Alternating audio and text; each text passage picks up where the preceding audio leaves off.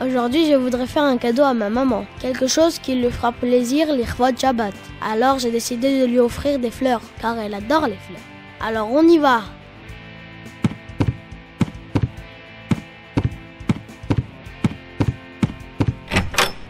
Ne m'oublie pas, Benny. Je viens avec vous. Mais ne t'inquiète pas Coco, je ne t'avais pas oublié. Pour commencer, faisons la liste de ce qu'on doit trouver pour bien préparer Shabbat. Cette semaine, on devra trouver un Dvar Torah sur la paracha, une halacha et un beau bouquet de fleurs pour la maman de Benny. Alors c'est parti Mais attends, Benny, on ne connaît même pas le nom de la paracha de la semaine. Mais oui, c'est quoi déjà la paracha de la semaine? Tu le sais toi? Bravo, la paracha de la semaine c'est Emor. La paracha de la semaine, la paracha c'est Emor. La paracha de la semaine, la paracha c'est Emor. Alors pas de temps à perdre. La première chose sur notre liste, c'est le rideau sur la paracha. Allons le chercher chez le sage de la forêt.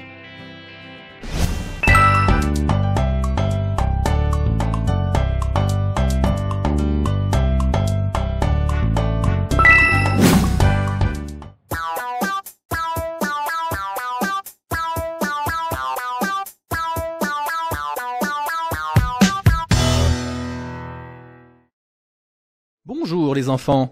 Bonjour Rav. Dans la paracha de cette semaine, la Torah nous parle de la mitzvah que nous accomplissons chaque jour entre Pessah et Shavuot. Oui, c'est la mitzvah de compter le Homer. Bravo Et depuis quand commençons-nous à compter? Depuis le deuxième soir de Pessah. Et combien de jours doit-on compter? Euh, je sais que c'est cette semaine. Euh... Et puisqu'une semaine est composée de 7 jours, Ah oui, cette fois 7, ça fait 49. On compte le Homer pendant 49 jours. En comptant les jours du Homer, nous montrons ainsi que nous attendons avec impatience d'arriver au grand jour, c'est-à-dire le jour du... Du don de la Torah. Béni, est-ce qu'il t'arrive parfois de compter les jours avant un événement important? Oui, je compte le nombre de jours qui restent avant les vacances ou avant un voyage. Et comment tu fais pour compter? Eh bien, comme ça, par exemple, dans 10 jours, c'est les vacances, dans 9 jours, c'est les vacances, jusqu'à arriver au jour des vacances. Tout à fait. C'est ainsi que nous avons l'habitude de procéder. Et donc, plus les jours passent, et plus le nombre de jours à attendre diminue. Exactement. Mais si tu fais bien attention, lorsque nous comptons le Homer, nous ne comptons pas de cette manière. Plus les jours avancent, et plus nous rajoutons un jour supplémentaire. Le deuxième soir de Pessah, c'est le premier jour du Homer. Puis le jour suivant, c'est le deuxième jour. Et ainsi de suite. Nous avançons jusqu'au 49e jour. C'est vrai, tiens, je n'avais jamais remarqué. Pourquoi on compte comme ça? En fait, c'est pour prendre conscience que chaque jour est important. Chaque jour qui passe est un jour qui ne reviendra jamais. Nous avons donc le devoir de nous soucier que chaque journée soit remplie de bonnes actions, et nous devons veiller à ne pas perdre de temps, car le temps, c'est ce que nous avons de plus précieux. Si parfois tu as des moments libres, tu peux en profiter pour proposer à ta maman de l'aider. Tu peux aussi lire un chapitre de Teilim ou bien encore tu peux passer un coup de fil à tes grands-parents pour prendre de leurs nouvelles. Chaque jour doit être consacré à nous améliorer pour être prêt à recevoir la Torah. Lorsque je remplis ma journée de mitzvot, alors chaque jour qui passe devient un jour de gagner. Shabbat Shalom les enfants Ça y est, grâce au sage de la forêt, on a trouvé un ridouche sur la paracha. On reçoit donc notre première étoile. La deuxième chose sur la liste, c'est la halacha. On va aller la chercher chez Papy Robot.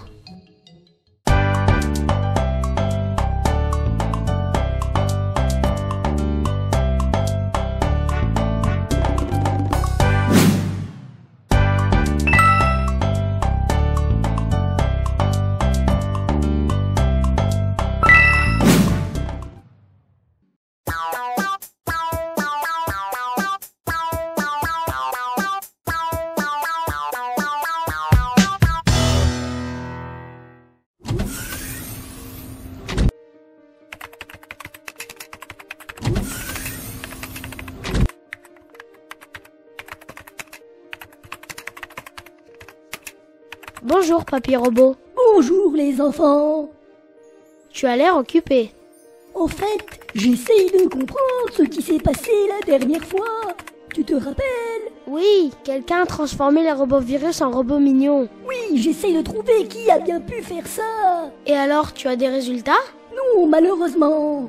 De toute façon, maintenant, c'est l'heure de la halakha.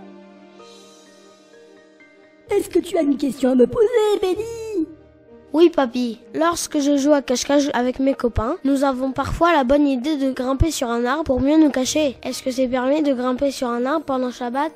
C'est une excellente question. Tu sais, Benny, qu'il nous est interdit pendant Shabbat de cueillir un fruit, d'arracher une feuille ou une branche de l'arbre.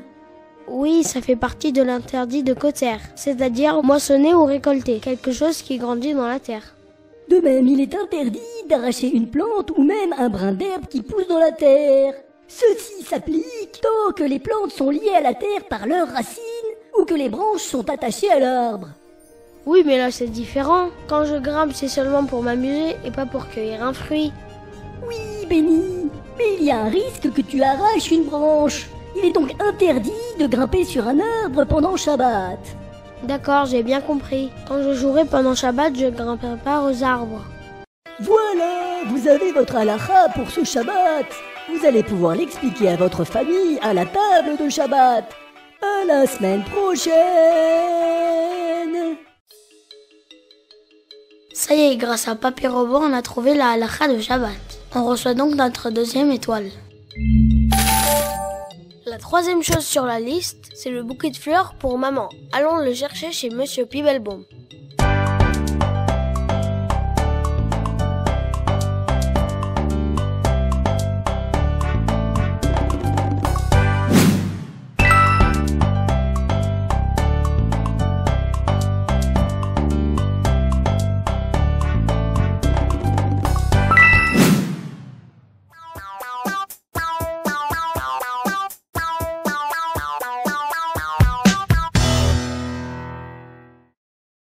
Bonjour les enfants Bonjour Monsieur Pibelbaum. Vous êtes sans doute venus chercher un bouquet de fleurs pour Shabbat. Oui, Monsieur Pibelbaum.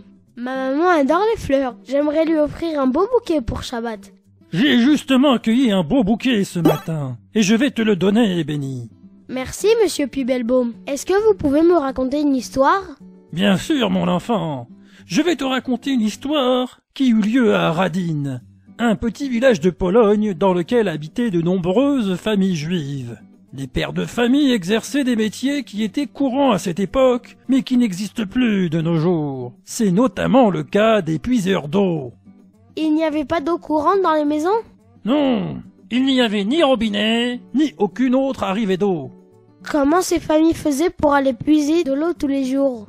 Au centre du village se trouvait un puits, et chaque matin, les puiseurs d'eau allaient remplir deux grands seaux d'eau qu'ils distribuaient de porte en porte en échange de quelques sous.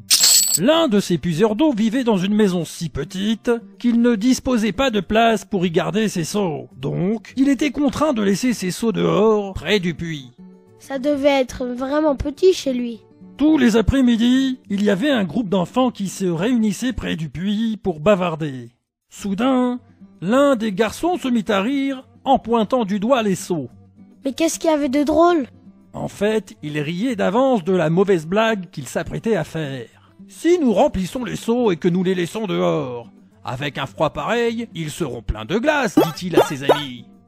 Sans aucun doute, approuvèrent ses compagnons qui ne comprenaient toujours pas pourquoi cela le faisait rire.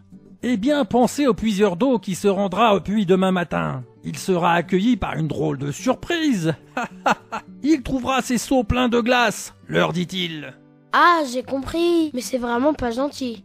Les jeunes garçons éclatèrent de rire et s'exclamèrent. Quelle bonne idée Et aussitôt, ils se mirent à remplir les seaux d'eau. C'est vraiment pas des bons garçons. Tu as raison, Benny. Mais dans le groupe, il y en avait un qui ne trouvait pas ça drôle du tout. Il resta silencieux mais pensif. Il ne pouvait pas laisser faire une chose pareille. Comment peut-on causer du mal à un autre juif? Il savait pertinemment que s'il parlait, ses camarades se moqueraient de lui. Qu'est-ce qu'il a fait alors pour aider ce pauvre homme? Quelques heures plus tard, bien après la tombée de la nuit, il se rendit tout seul au puits et vida les seaux que les enfants avaient remplis d'eau. Bien fait pour eux. C'est pas bien de se moquer des pauvres gens. Le lendemain matin, les enfants arrivèrent de bonne heure près du puits pour se réjouir de leurs mauvaises blagues. Mais ils furent déçus de voir que les seaux étaient vides. Le lendemain et le surlendemain, le même scénario se produisit à nouveau. Et le petit garçon vidait les seaux à chaque fois? Oui, et les enfants conclurent qu'il y avait certainement un ange venu du ciel qui protégeait ce puiseur d'eau. Personne ne savait que cet ange n'était autre qu'un enfant de leur âge, nommé Israël Meir, celui qui deviendra le célèbre Raphetz Sraïm. Merci, monsieur Pibelbaum. C'était vraiment une belle histoire. C'est très bien ça d'offrir des fleurs à sa maman. Shabbat shalom les enfants. Et voilà, grâce à monsieur Pibelbaum, on a gagné notre troisième étoile.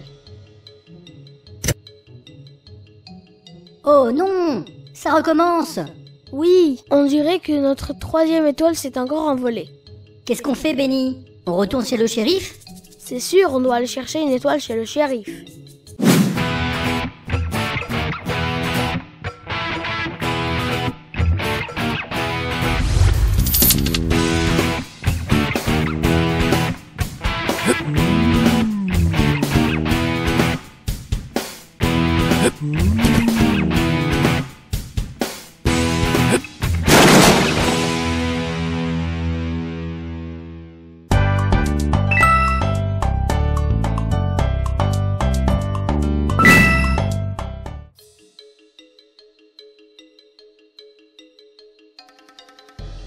Bonjour et bienvenue à Star City. Ah, mais je vous connais, vous.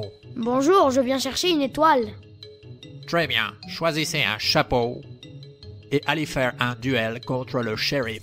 Mais attention, en ce moment, il pose des questions très très très difficiles.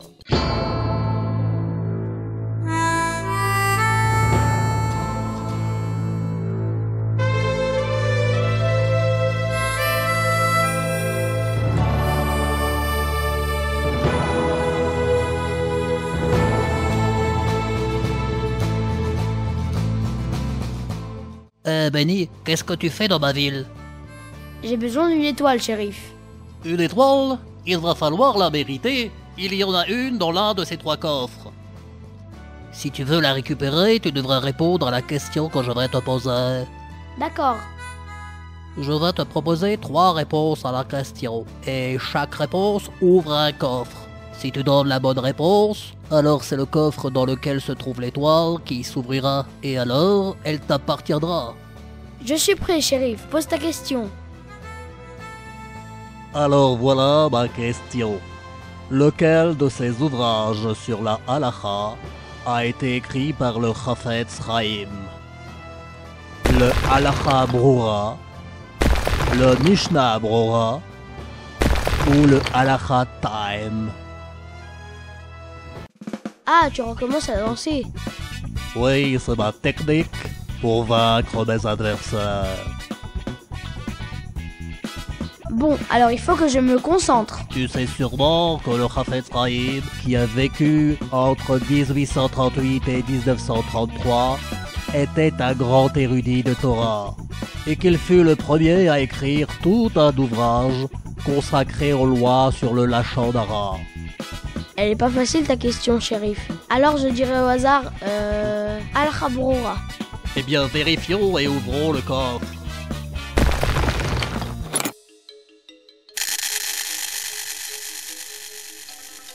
Désolé, Benny, tu t'es trompé. Le Chafetz Chaim est l'auteur du Mishnah Brura. Oh non, je n'ai pas réussi à récupérer ma troisième étoile. Comment je vais faire? Eh, regarde, Hein? Je pense que c'est ton étoile. Oui, celle qui s'est envolée. Dépêchons-nous. Mais... Ne traîne pas, Benny. Viens m'aider à l'attraper. Mais comment? Viens et saute sur la balançoire pour me propulser dans les airs. D'accord. Attends-moi, petite étoile. Dans quelques secondes, j'arrive. Tu es sûr que ça va marcher? Cesse de discutailler, Benny. Saute. C'est parti Attrapé. Ça y est, Buddy. J'ai récupéré ton étoile. Merci shérif, tu es un champion. Et grâce à toi, j'ai enfin ma troisième étoile.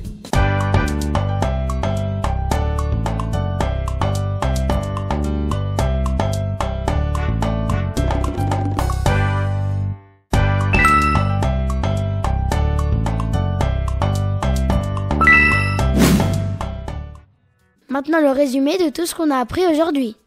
Cette semaine, le sage de la forêt nous a enseigné qu'il faut profiter de chaque jour pour faire de bonnes actions. Papy Robot nous a expliqué qu'il n'est pas permis de grimper à un arbre pendant Shabbat. Et Monsieur Pibelbo nous a raconté l'histoire du jeune Israël Meir, le Rafetz Chaim, qui a évité bien des ennuis à un puiseur d'eau. On a réussi notre mission. Maintenant, on est prêt pour Shabbat. Alors, musique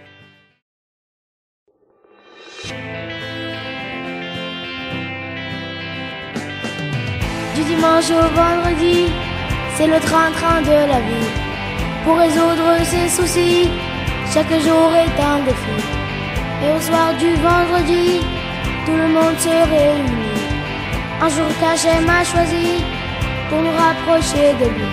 C'est un délice de faire Shabbat, bien faire Shabbat.